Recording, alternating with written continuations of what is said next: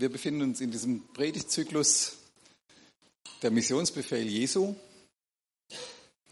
Jesus sagt, mir ist alle Macht gegeben im Himmel und auf Erden. Darum geht hin zu allen Völkern, predigt das Evangelium und macht die Menschen zu meinen Jüngern. Tauft sie auf den Namen des Vaters, des Sohnes und des Heiligen Geistes und lehrt sie halten alles, was ich euch befohlen habe.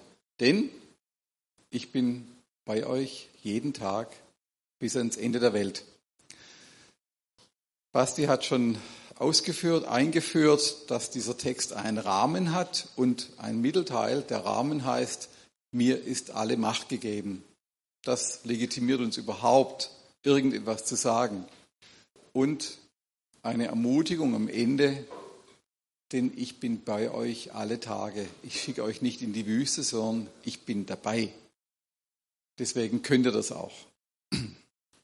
Wenn man über den Missionsbefehl in Deutschland redet, in dem Kernland der biblischen Übersetzungen des Luthertums, dann stellt man fest, der Missionsbefehl wird größtenteils inzwischen reduziert auf Refugees Welcome. Das ist Mission geworden. Wir hoffen, dass ein paar kommen, und es könnte auch passieren, die hören dann mal irgendwo was von Jesus, aber was ist das tatsächlich? Wenn man über Taufe predigt, dann gibt es ganz viele ausgestellte Fettnäpfchen, in die man treten kann. Deswegen bin ich umso dankbarer, dass Jesus hinter mir steht. Also hier könnt ihr es deutlich sehen. Ihr müsst es einfach verstehen, alles, was ich sage, kommt direkt hier von meinem Rücken. Ich kann also gar nichts falsch sagen. Taufen finden wir in unserem Alltagsgespräch selten. Es geht dann um Schiffstaufen, um Kindertaufen, um Nottaufen, um Feuertaufen. Ähm, selten mal wird tatsächlich gesagt, was Taufe eigentlich ist. Und ich will das auch nicht definieren, sondern wir nähern uns dem, indem wir mal richtig ins Neue Testament reinhören, was ist Taufe. Wir haben ein paar Folien es ist ziemlich viel Text, aber ich hoffe, es ermüdet euch nicht. Es ist wichtig, dass wir da wirklich sehen, was sagt denn das Neue Testament dazu. Matthäus 3.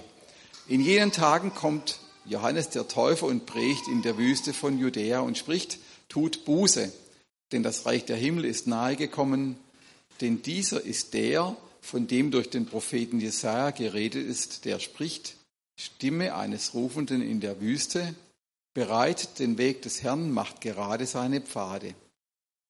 Er aber, Johannes, der Täufer, hatte seine Kleidung von Kamelhaaren und einen ledernen Gürtel um seine Lenden, seine Speise aber waren Heuschrecken und wilder Honig. Da ging zu ihm hinaus Jerusalem und ganz Judäa und die ganze Umgegend des Jordan, und sie wurden von ihm im Jordanfluss getauft, indem sie ihre Sünden bekannten. Dann tauft Jesus auf bei Johannes dem Täufer. Matthäus 3, 13 folgende. Jesus kommt aus Galiläa an den Jordan zu Johannes, um sich von ihm taufen zu lassen. Johannes aber wehrte ihm und sprach, ich habe nötig, von dir getauft zu werden und du kommst zu mir? Jesus aber antwortete und sprach zu ihm, lass es jetzt so sein, denn so gebührt es uns, alle Gerechtigkeit zu erfüllen. Da lässt er ihn. Und als Jesus getauft war, stieg er sogleich aus dem Wasser herauf und siehe, die Himmel wurden ihm geöffnet und er sah den Geist Gottes wie eine Taube herabfahren und auf sich kommen. Und siehe, eine Stimme kommt aus den Himmeln, welche spricht, dieser ist mein geliebter Sohn, an dem ich wohlgefallen habe. Die nächste Stelle möchte ich erzählen. Ein Tag wie heute, kurz nach Pfingsten, es ist stechend heiß. Philippus, einer der Diakone in der neuen Gemeinde in Jerusalem, erhält durch einen Engel Gottes einen Auftrag, auch einen Missionsbefehl. Er soll an die Autobahn gehen, an die A8. Und dort kommt dann, als er dort ist, ein Konvoi vorbei, in dem ist der Finanzminister der Königin von Äthiopien unterwegs. Der war in Jerusalem und hat angebetet und als Souvenir eine Schriftrolle mitgenommen. Eine Stelle aus Jesaja, und liest das. Und als Philippus so neben seinem, seiner Edelkarosse nebenher läuft, äh, fragt er ihn, ähm, verstehst du eigentlich, was du liest? Hm, keine, nicht den Schimmer. gar nichts. Da geht es um ein Lamm und es sei würdig und es tut seinen Mund nicht auf. Und äh, dann erklärt ihm das der Philippus, was es da eigentlich, was das auf sich hat damit, dass Jesus für uns gestorben ist und unsere Sünden ans Kreuz getragen hat. Das Gespräch endet damit, dass dieser Finanzminister sagt, weißt was, da vorne ist ein Teich, ein Tümpel, du könntest mich doch da taufen. Und so passiert's. Der lässt sich taufen als Konsequenz dessen, was ihm der Philippus erklärt hat.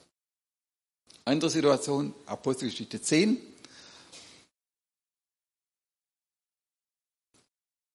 In Caesarea lebt ein frommer römischer Hauptmann namens Cornelius. Dem befiehlt wieder mal ein Engel, dass er den Apostel Petrus kommen lassen soll. So passiert es, dass Petrus erstmalig zu Heiden, also nicht zu Juden, spricht. Er verkündet ihnen das Evangelium von der Kreuzigung und Auferstehung Jesu. Und während Petrus noch diese Worte redete, fiel der Heilige Geist auf alle, die das Wort hörten. Und die Gläubigen aus der Beschneidung, also die Judenchristen, so viele ihrer mit Petrus gekommen waren, gerieten außer sich, dass auch auf die Nationen die Gabe des Heiligen Geistes ausgegossen worden war. Denn sie hörten sie in Sprachen reden und Gott erheben. Dann antwortete Petrus, könnte wohl jemand das Wasser verwehren, dass diese nicht getauft würden, die den Heiligen Geist empfangen haben, wie auch wir? Und er befahl, dass sie getauft würden im Namen Jesu Christi. Eine ganz besondere Stelle zum Thema Taufe, Apostelgeschichte 16. Um Mitternacht aber beteten Paulus und Silas und lobsangen Gott und die Gefangenen hörten ihnen zu. Plötzlich aber geschah ein großes Erdbeben, sodass die Grundfesten des Gefängnisses erschüttert wurden und sofort öffneten sich alle Türen und aller Fesseln lösten sich. Als aber der Kerkermeister aus dem Schlaf aufwachte, auf dem Schlaf, und die Türen des Gefängnisses geöffnet sah, zog er das Schwert und wollte sich umbringen, da er meinte, die Gefangenen seien entflohen und für die steht er mit seinem Leben ein. Paulus aber rief mit lauter Stimme und sprach, tu dir kein Leid an, denn wir sind alle hier.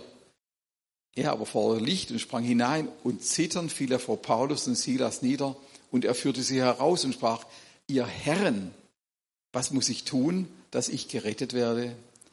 Sie aber sprachen, glaube an den Herrn Jesus und du wirst gerettet werden, du und dein Haus.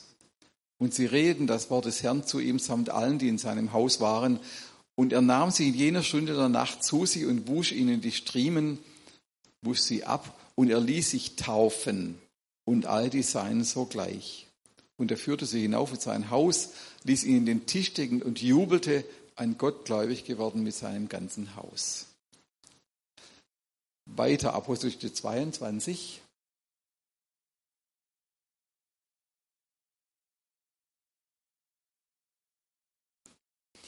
Hier erzählt Paulus, der Apostel, von seiner eigenen Taufe. Ein gewisser Hananias aber, sagt er, ein frommer Mann nach dem Gesetz, der ein gutes Zeugnis hatte von allen dort wohnenden Juden, kam zu mir, trat heran und sprach zu mir, Bruder Saul, sei wieder sehend. Denn Saul war vorher in einer besonderen Stunde annähernd vom Pferd gefallen und war blind geworden, weil Gott ihn angerührt hatte. Bruder Saul sei wieder sehend.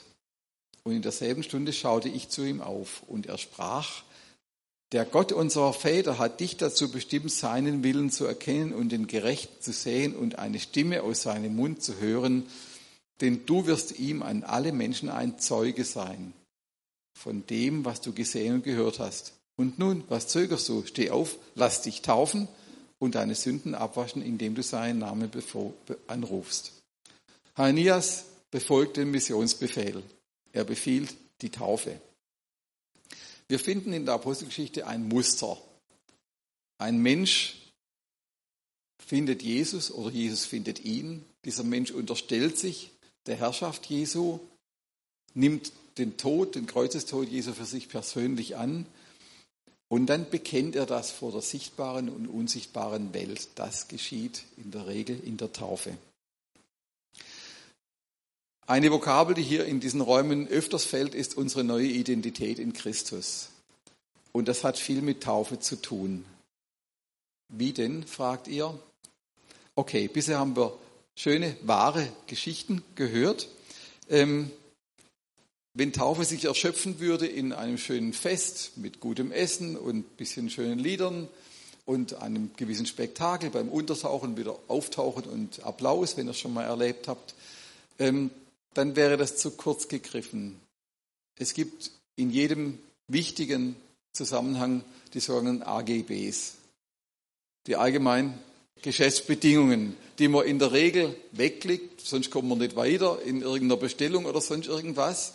Äh, aber eigentlich das Wesentliche, was nachher gerichtsfest wäre, das sind die AGBs.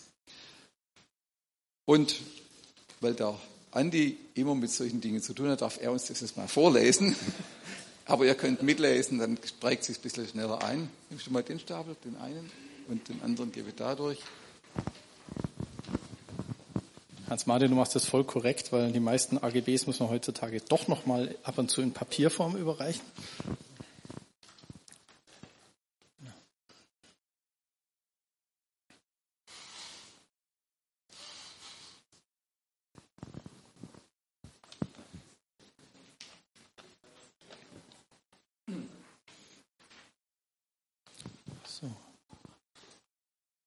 Hat jeder ein Blatt bekommen? Vorausschicken möchte ich noch, dass im Kapitel 5 des Römerbriefs der Paulus ausführt, dass ein Christ wirklich voll unter der Gnade Jesu steht. Und dann kommt was Interessantes. Wir lesen, was heißt das nun? Sollen wir an der Sünde festhalten, damit die Gnade sich noch mächtiger auswirken kann? Auf keinen Fall. Für die Sünde sind wir doch schon gestorben. Wie können wir da noch in ihr leben? Oder wisst ihr nicht, dass alle von uns, die auf Jesus Christus getauft wurden, in seinen Tod mit eingetaucht worden sind? Durch die Taufe sind wir also mit Christus in den Tod hinein begraben worden, damit so wie Christus durch die herrliche Macht des Vaters von den Toten auferweckt wurde, wir nun ebenfalls in dieser neuen Wirklichkeit leben. Denn wenn wir mit seinem Tod vereinigt worden sind, werden wir auch eins mit seiner Auferstehung sein.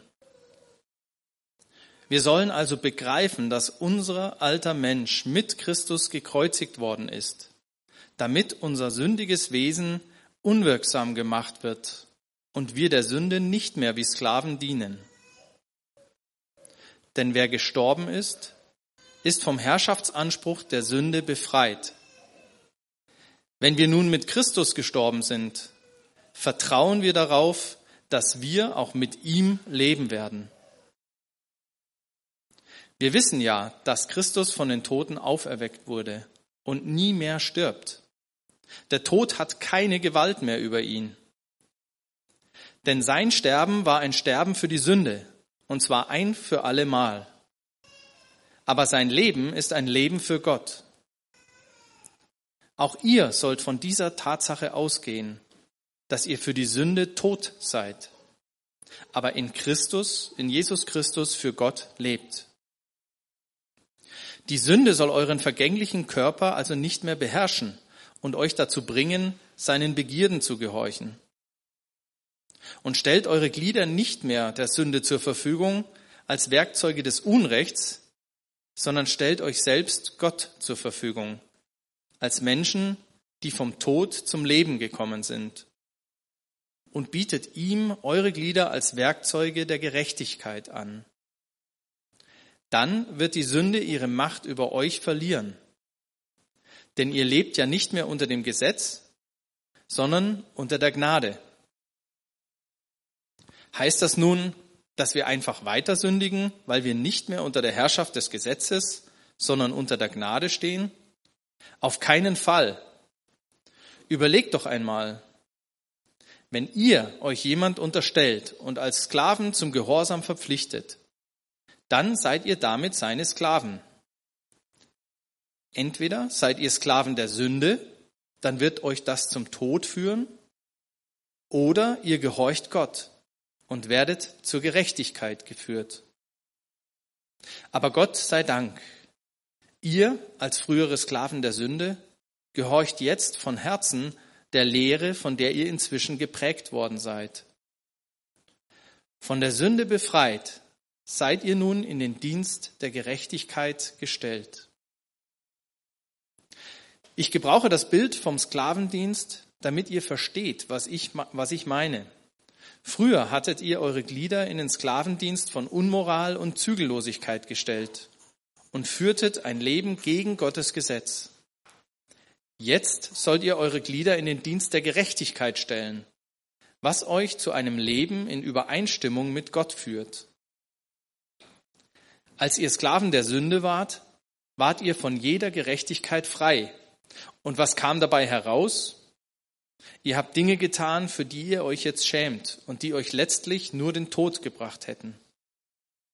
Aber jetzt seid ihr vom Dienst der Sünde befreit und Sklaven Gottes geworden. Das bringt euch den Gewinn eines geheiligten Lebens und im Endergebnis das ewige Leben. Denn der Gewinn aus der Sünde ist nur der Tod. Das Gnadengeschenk Gottes aber ist das ewige Leben in Jesus Christus, unserem Herrn. Paulus geht in diesem Abschnitt ein auf eine Diskussion, die sich entwickelt hat in der Urgemeinde, weil einige Leute sagten, ja, wenn doch alles Gnade ist und unsere Sünde nicht mehr zählt, dann können wir ja lustig weiter sündigen, so wie manche Leute es meinen, vor dem Aschermittwoch machen zu können, weil dann kommt ja der Aschermittwoch und dann ist wieder alles gut. Nein, sagt Paulus, um das kann es nicht gehen. Und er zeichnet hier sehr dramatisch in mehreren Wiederholungen fast das Bild vom Sklavendienst. Der Mensch, der in dieser Umwelt lebt, der sündigt. Und er kann gar nicht anders, denn er ist dieser Sünde wirklich versklavt. Er ist genötigt, die Sünde zu tun. Er kommt aus diesem Teufelskreis, ist ein echter Teufelskreis nicht raus. Und der Sklave muss tun, was sein Meister sagt, in dem Fall die Sünde. Da gibt es keinen Ausweg. Nur den einen, den Tod. Das führt er aus. Der Sklave ist unter seinem Herrn, bis er stirbt. Und das ändert sich wirklich nur mit dem Tod. Ich lese nochmal diese beiden wichtigen Verse, wo Paulus das verknüpft, unsere Befreiung von der Sünde in der Taufe. Vers 3 und 4. Oder wisst ihr nicht, dass alle von uns, die auf Jesus Christus getauft wurden, in seinen Tod mit eingetaucht worden sind? Durch die Taufe sind wir also mit Christus in den Tod hinein begraben worden. Damit so, wie Christus durch die herrliche Macht des Vaters von den Toten auferweckt wurde, wir nun ebenfalls in dieser neuen Wirklichkeit leben. Es wird jemand untergetaucht, der ist erstmal weg. Er ist nicht mehr zu sehen für kurze Zeit.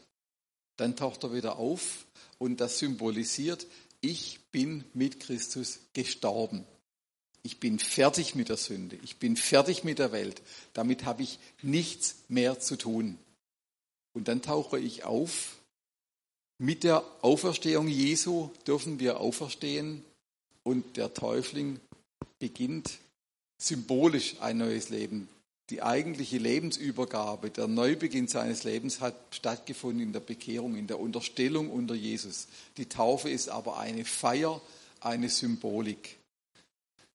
Und der Anspruch der Sünde ist verwirkt. Die Sünde kommt einfach nicht mehr an. Das ist genauso, wie wenn der Postbote einen Brief zustellen will und findet den Briefschalter nimmer. Dann schickt er es zurück, Empfänger unbekannt. Oder steht sogar dran, tot, hängt die Todesanzeige am Schalter, dann sagt er auch, gibt's nimmer, ja? Und dann kannst du machen, was du willst. Du kriegst von dem nichts mehr, der nimmer lebt. Und so ist es mit der Sünde auch. Der Teufel, der uns zur Sünde verführt, der weiß, wenn ich meinen Anspruch anmelde, dann steht da plötzlich Jesus in der Tür und dann trolle ich mich schnell wieder. Denn da hat der Teufel nichts mehr zu sagen. Das ist die neue Wirklichkeit. Ich bin mit Christus gekreuzigt, gestorben, ich bin mit Christus begraben und mit ihm auferstanden. Können wir das mal sagen miteinander? Ich bin mit Christus gekreuzigt, ich bin mit Christus begraben, ich bin mit Christus auferstanden und ich habe ein ewiges Leben in ihm. Die Sünde kann bei mir einfach nicht mehr andocken. Die kann zwar kommen, aber es gibt keine, keine Verbindung mehr. Das ist ein anderer Stecker, der passt nicht mehr bei mir. Mein Rechtsverhältnis zur Sünde ist ganz anders, ein neues. Kommt einfach nicht mehr an. Wenn das so ist, warum lesen wir dann gerade in Stuttgart zum Beispiel von Kinderheimen, in dem Kinder von Christen missbraucht, misshandelt wurden? Von Fernsehpredigern, die in die eigene Tasche wirtschaften? Wie kann es sein, dass ein leitender Angestellter der Diakonie, wo ja auch Christen sind, dass der seine Mitarbeiter wie Sklaven behandelt? Kann das dann sein? Kann ein Gemeindeältester im Ehebruch leben?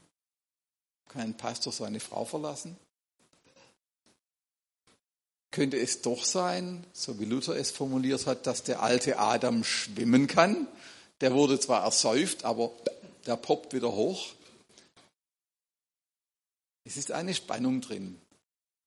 Die Taufe ist kein Automatismus. Die Taufe ist eine symbolische Handlung, in der wir das bekräftigen, was wir fest entschlossen sind zu tun, nämlich mit Jesus zu leben, dass er mein Herr ist, dass die Sünde mich nicht mehr bestimmen darf. Aber wir leben in einer unerlösten, in einer sündigen Welt. Das heißt, wir können noch sündigen. Aber der große Unterschied ist, wir müssen es nicht mehr. Wir können uns wehren. Von Luther wird übersetzt, dass er immer wieder auch angefochten war und dann gesagt hat, nein, ich bin getauft. Die Anfechtung, die Versuchung, die, der Angriff der Sünde kommt bei mir nicht an, den blende ich aus, dem weise ich die Tür. Das heißt, ich lerne den Alltag eines getauften Christen. Die Taufe ist ein Doppelpunkt. Mit der Taufe ist etwas dokumentiert vor aller Welt und ich lerne aber das dann auch zu leben. Wir lesen noch mal eine Stelle aus Kolosser, wieder Paulus, der nun sagt, wenn ihr nun mit dem Christus auferweckt worden seid, so sucht, was droben ist. Wo der Christus ist, sitzend zur Rechten Gottes. Tötet nun eure Glieder, die auf der Erde sind. Unzucht, Unreinheit, Leidenschaft, böse Begierde und Habsucht, die Götzendienst ist. Um dieser Dinge willen kommt der Zorn Gottes über die Söhne des Ungehorsams. Unter denen seid auch ihr einst gewandelt, als ihr in diesen Dingen lebtet. Jetzt aber legt auch ihr das alles ab. Zorn, Wut, Bosheit, Lästerung, schändliches Reden aus eurem Mund.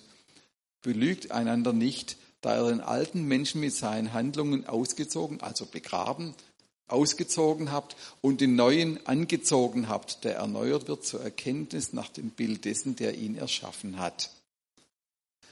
Dieses Ablegen des Alten und das Anlegen eines Neuen ist ein Prozess. Das geht nicht so, sondern wir müssen da hineinwachsen. Deswegen beschreibt es Paulus auch, tötet eure Glieder und legt das ab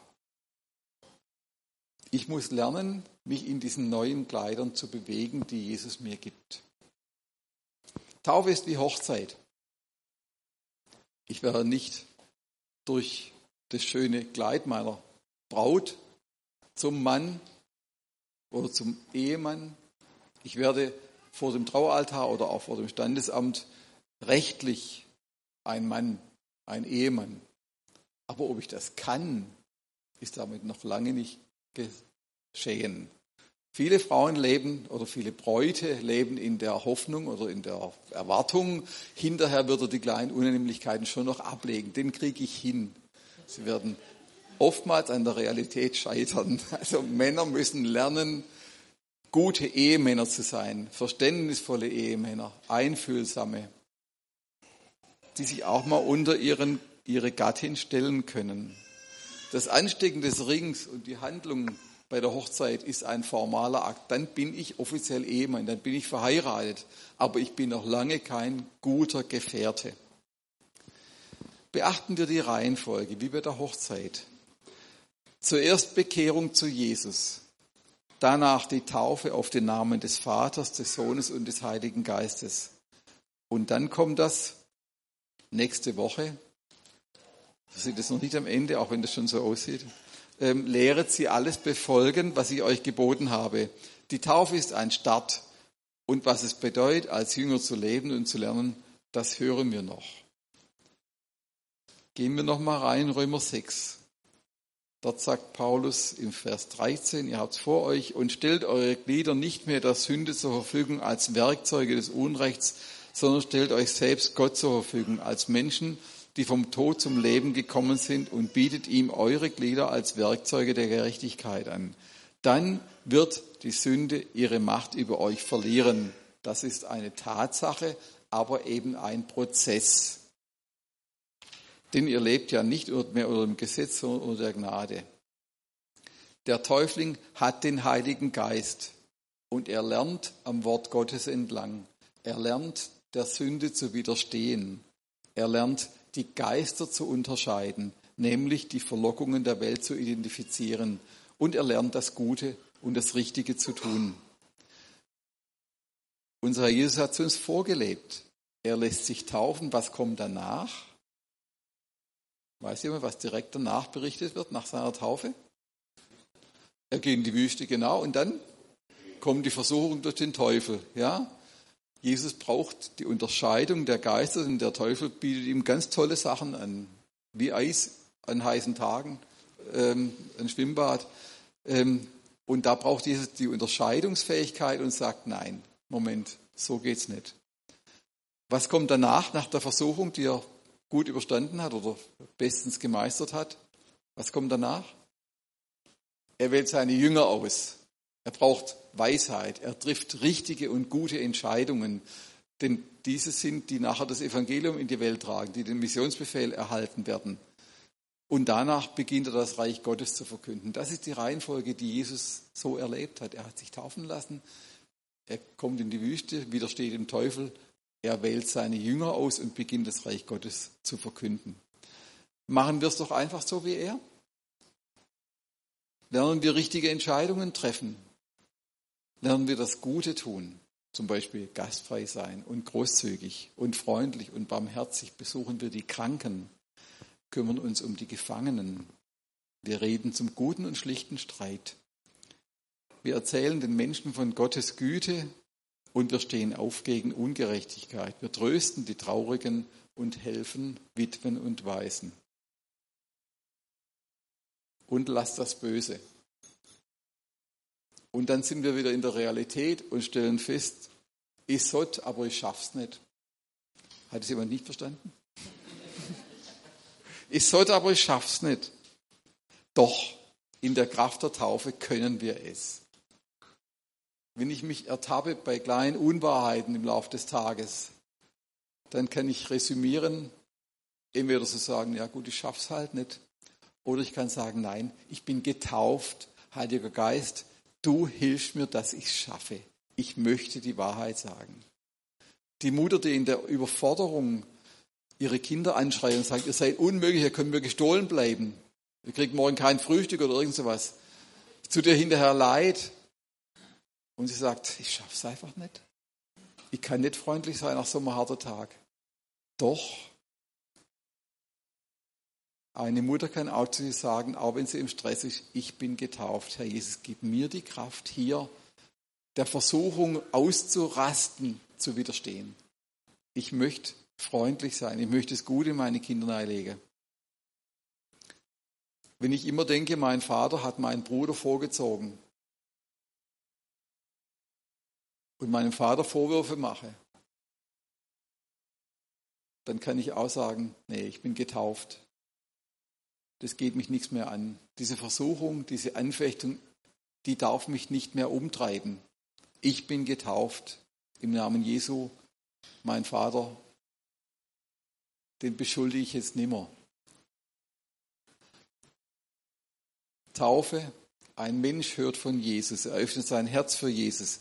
Er nimmt diesen Jesus als seinen persönlichen Herrn und Heiland an und in der Taufe bekennt er sich vor der sichtbaren und unsichtbaren Welt und singt, ich bin nicht mehr derselbe. Kennt ihr das? Ich bin nicht mehr derselbe, mein altes Leben ist vorbei. Ein neues hat begonnen. Jesus macht mich frei. Hat mich jetzt die letzten Tage einfach begleitet, dieses Lied. Und ich habe gedacht, ja, das ist genau das. Mein altes Leben ist vorbei. Ich habe ein neues Leben, weil Jesus mich frei macht. Nicht, weil ich irgendwo einen Schalter umgelegt habe. Paulus drückt es auch nochmal so ganz prägnant aus. In 2. Korinther 5 sagt er, ist jemand in Christus, also wenn jemand mit Christus angefangen hat, dann ist er eine neue Kreatur, eine richtige neue Schöpfung. Das Alte ist vergangen, was Neues ist gewachsen. Die Sünde hat keine Macht mehr über mich. Ich muss nicht mehr gegen Gottes Willen handeln. An anderer Stelle, auch im Römerbrief, beschreibt Paulus das so gequält. Das Gute, das ich will, das tue ich nicht. Und das Böse, das ich nicht will, das tue ich. Das, damit beschreibt er diesen alten Menschen, der sündigen muss, der in einem Zwang ist, der ist versklavt unter die Sünde, der kann nicht raus. Und der Mensch, der begriffen hat, was Jesus für ihn getan hat und der getauft wurde, der hat damit abgeschlossen. Das ist ein Vertrag mit dem Himmel und der Erde, ich habe mit der Sünde nichts mehr zu tun.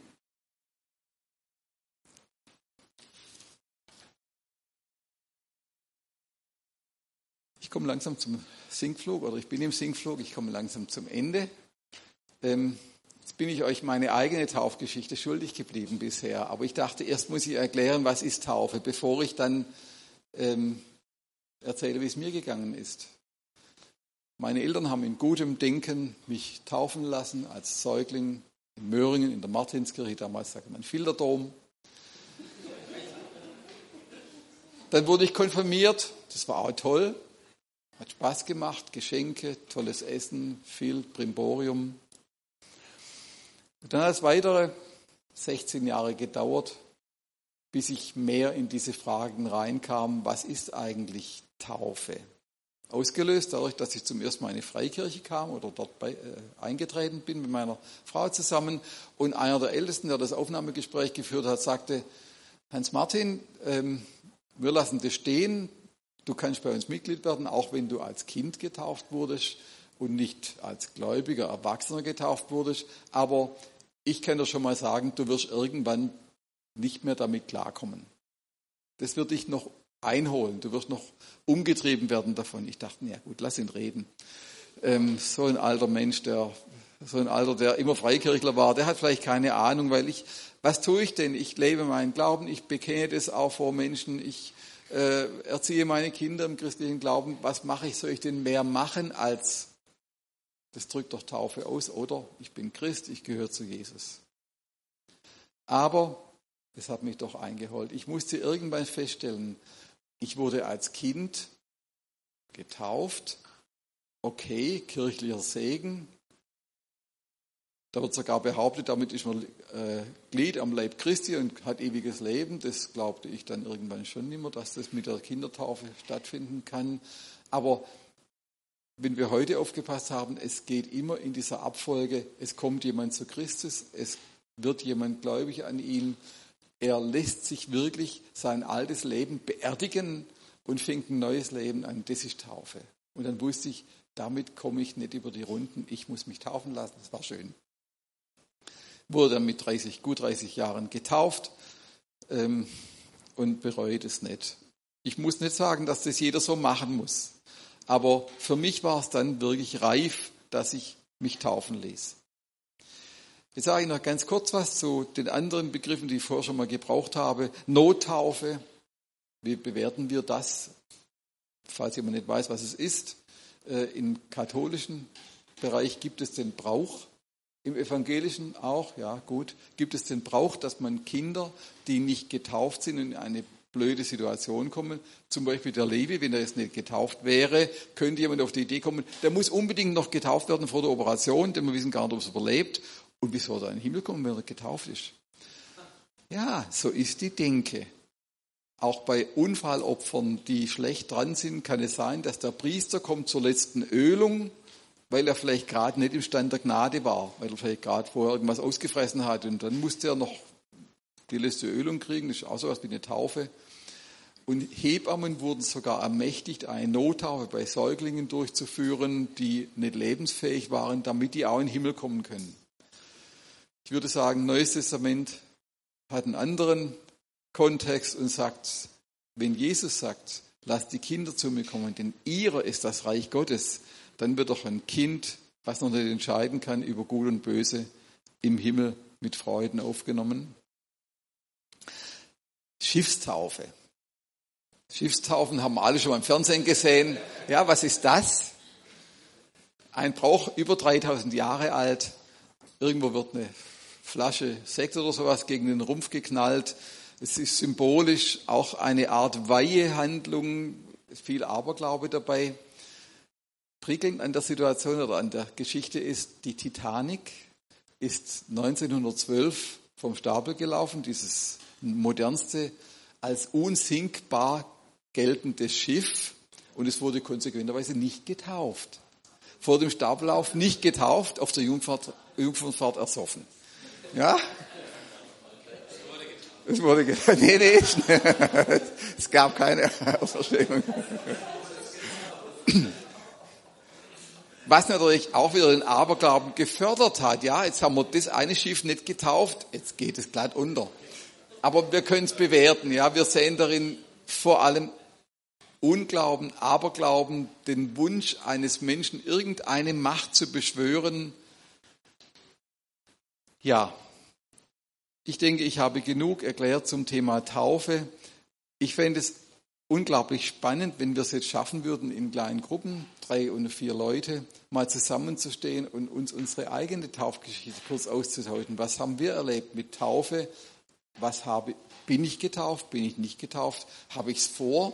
Ähm, und dann wird nachher der Andi noch den Sack zumachen hier.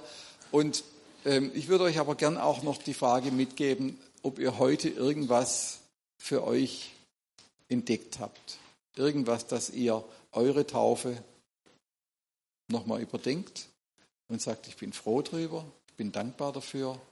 Und wo bin ich im Lernprozess? Oder dass ihr fragt, Taufe, bin ich getauft?